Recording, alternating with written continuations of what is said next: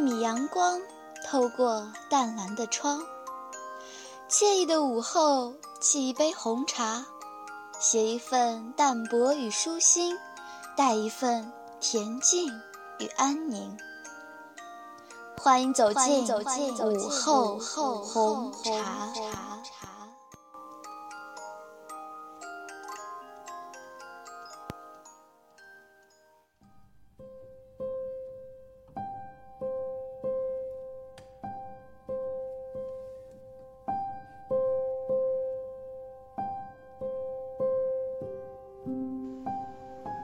王小波与卡尔维诺。如果说杜拉斯的情人对王小波的影响是使他对现代小说的看法固定下来，具有范本价值的话，那么卡尔维诺对王小波的影响则是多方面的。卡尔维诺在一九八五年就匆匆辞世，他被认为是意大利当代最优秀的小说家，是意大利最独出心裁、最富有创作才能。最有趣的寓言式作家，欧洲当代文学的旷世奇才。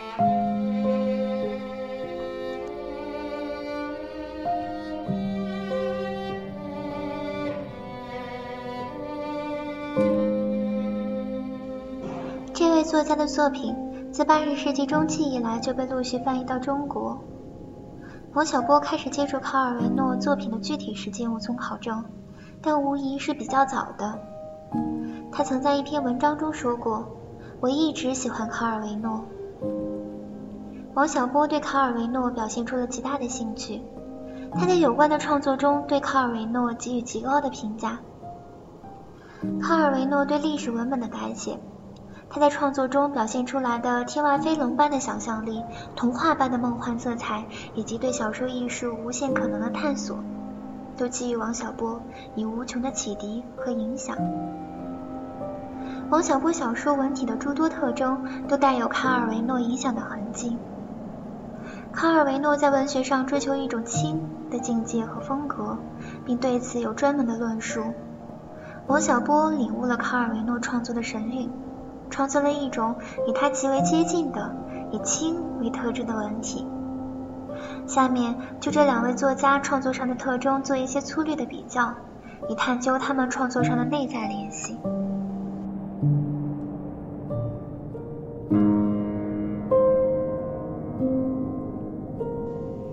一、对历史文本的改写，卡尔维诺喜欢从历史中取材。他的以历史为题材的最有代表性的小说是《看不见的城市》。这部小说以历史文本《马可波罗游记》为蓝本，却做了根本性的改写。《马可波罗游记》诞生于十三世纪，是马可波罗在监狱中向他的难友所讲述他的东历见闻。尽管人们一直对这本书的真实感存在疑虑，但它是一本最早的城市叙述，其中描写了各种形态的城市，并细致地展现了东方各个城市在风土人情方面的独特魅力。当然，对于卡尔维诺来说，重要的不是马可波罗的故事真实与否，而是这些关于城市的故事给他带来的启发。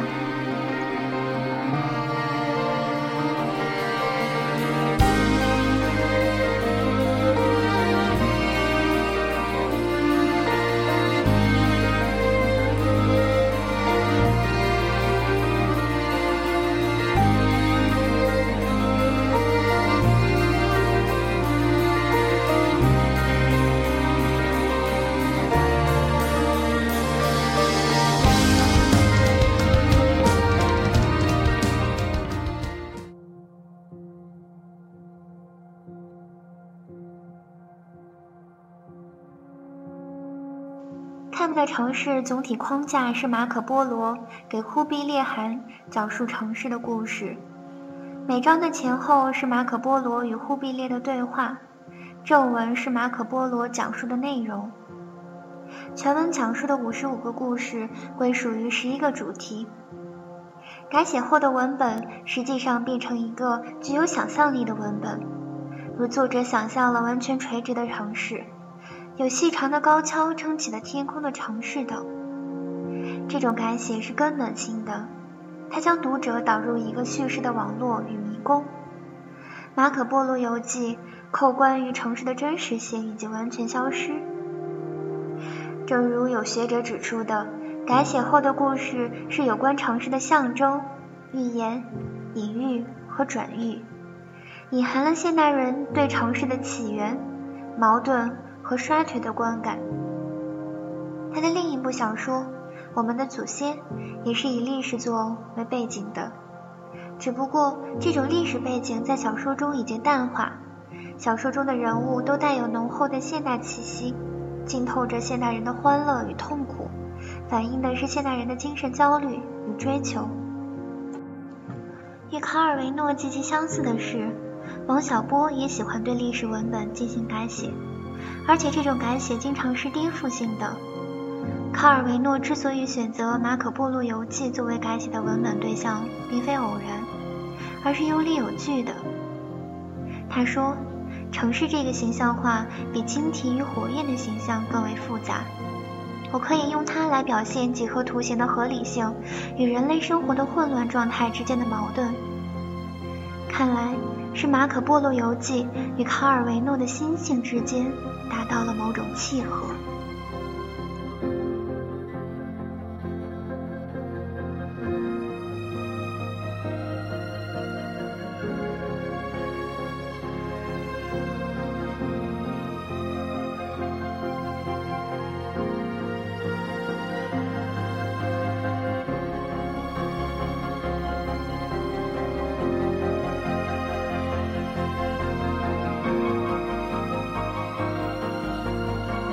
小波对中国传统文化基本上是持批判态度的，却对古典文学中的传奇这一文学样式表现了极大的兴趣，这是很有意思的。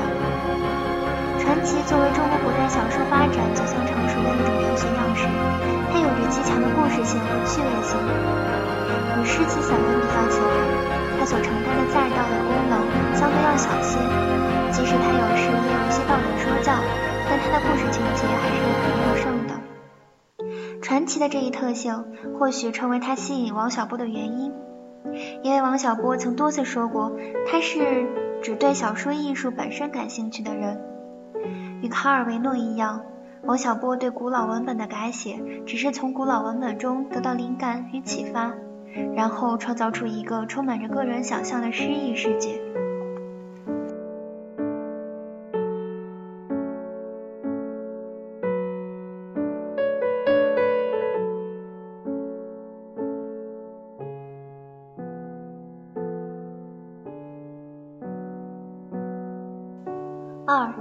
想象与幻想的世界。卡尔维诺是一位想象与幻想的大师，他的有代表性的作品的故事情节几乎完全出自于想象与幻想，无不令人惊叹。当然，对于一个作家而言，具有高超的想象与幻想能力，也许是一种天生的资质，别人无法影响。但至少可以说，在这一点上，王小波与卡尔维诺是相通的。或者说，卡尔维诺的想象与幻想世界进一步激发了王小波身上本已具有的这种文学资质，使之更加飞扬起来。我们可以想象得出，当王小波读到卡尔维诺那一个个充满想象与幻想的奇特故事时，会是何等的惊叹不已。王小波曾在一篇文章中谈到过这种想象力。他说：“像卡尔维诺的《我们的祖先》里面充满了天外飞龙般的想象力，这可是个硬指标。”而且和哲学、人类学、社会学都不搭界，可见他对小说想象力的感受之深。在谈到他为什么喜欢卡尔维诺时，王小波说：“这可能是因为我在写作时也讨厌受真实逻辑的控制，更讨厌现实生活中索然无味的一面。要打破真实逻辑的控制，就要靠作家的虚构才能，靠充分调动作家的想象和幻想能力。”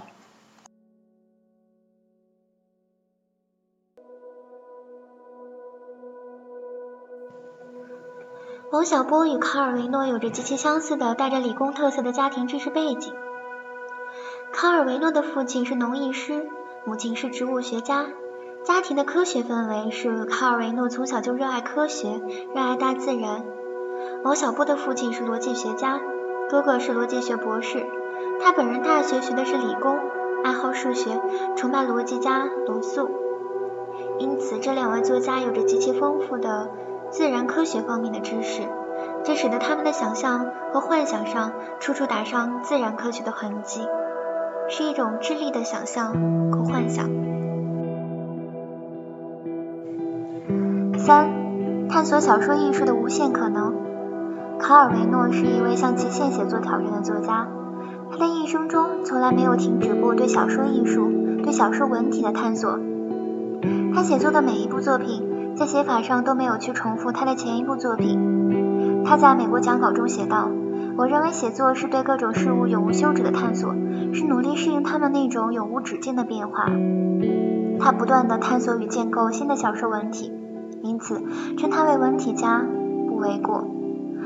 他创作于上世纪四十年代的小说《通往蜘蛛巢的小路》是现实主义的；创作于五十年代的《我们的祖先》则带有鲜明的童话与寓言色彩；创作于六十年代的《宇宙奇趣》则属于宇宙幻想小说。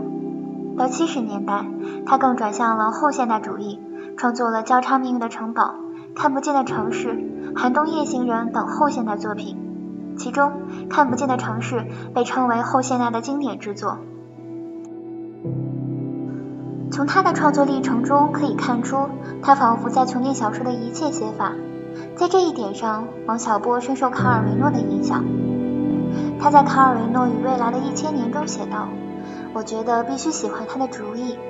小说艺术有无限种可能性。”亦表示自己在这方面与卡尔维诺的差距还很大。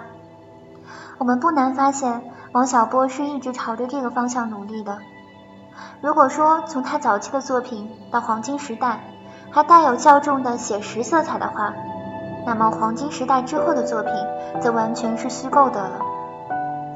到九十年代中期，他也开始探索后现代写作，并创作了一个带有鲜明的后现代特征的文本《万寿寺》。此时的他与当年的卡尔维诺走到了一起。王小波对小说艺术的探索所能达到的高度，也许不能与卡尔维诺相比，但他的探索精神是很执着的。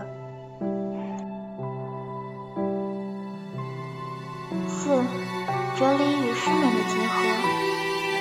卡尔维诺对童话有着浓厚的兴趣和精湛的研究，他为意大利文学所做的一重大贡献，就是编著了煌煌巨著《意大利童话》。这是世界上可以与格林童话相媲美的不多的童话集。对于童话的喜爱，使得卡尔维诺的创作也带上了鲜明的童话色彩。他的小说《我们的祖先》就是直接采用童话的形式创作的。童话既描述一个个美妙的幻想世界，同时又包含着丰富深刻的人生哲理，是寓意与诗意、哲理和诗美的奇妙结合。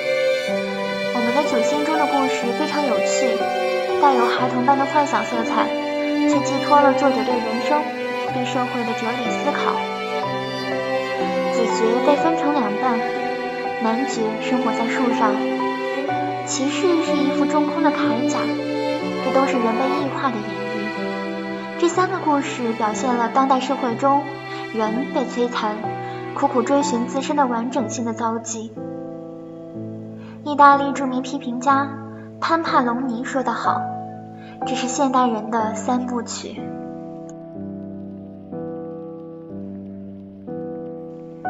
卡尔维诺作品中的童话色彩也给予王小波不小的影响。前面已经说过，王小波对卡尔维诺的想象和幻想能力是相当佩服的，而想象和幻想正是童话这一文学题材的鲜明特色。王小波曾说。我时常回到童年，用一片童心来思考问题，很多繁难的问题就变得易解。前面分析过的《绿毛水怪》就是一篇写得非常优美的童话。王小波的大多数小说都充满了孩子般的俏皮、天真与无所顾忌。不过，他的最具童话色彩的作品还是小说集《青铜时代》。不管作者在叙述手法上怎样的翻新出奇，他完全凭着自己天马行空般的想象虚构出来的艺术世界，无疑是童话般的。小说中的人物薛松、李靖、王仙客都宛如童话中的人物那样聪明机智，既可爱又可笑。不过，在作者追求趣味性的背后，也同样潜藏了一定的人生哲理。薛松苦心经营的凤凰寨，不断遭到刺客的骚扰；李靖精心设计的城池，却成为束缚自己的牢笼。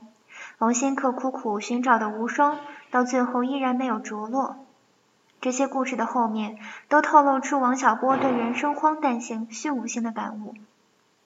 由此看出，与卡氏的《我们的祖先》一样，王小波的青铜时代亦是在借古人演绎现代人的故事，反映了现代人的精神苦闷与追求。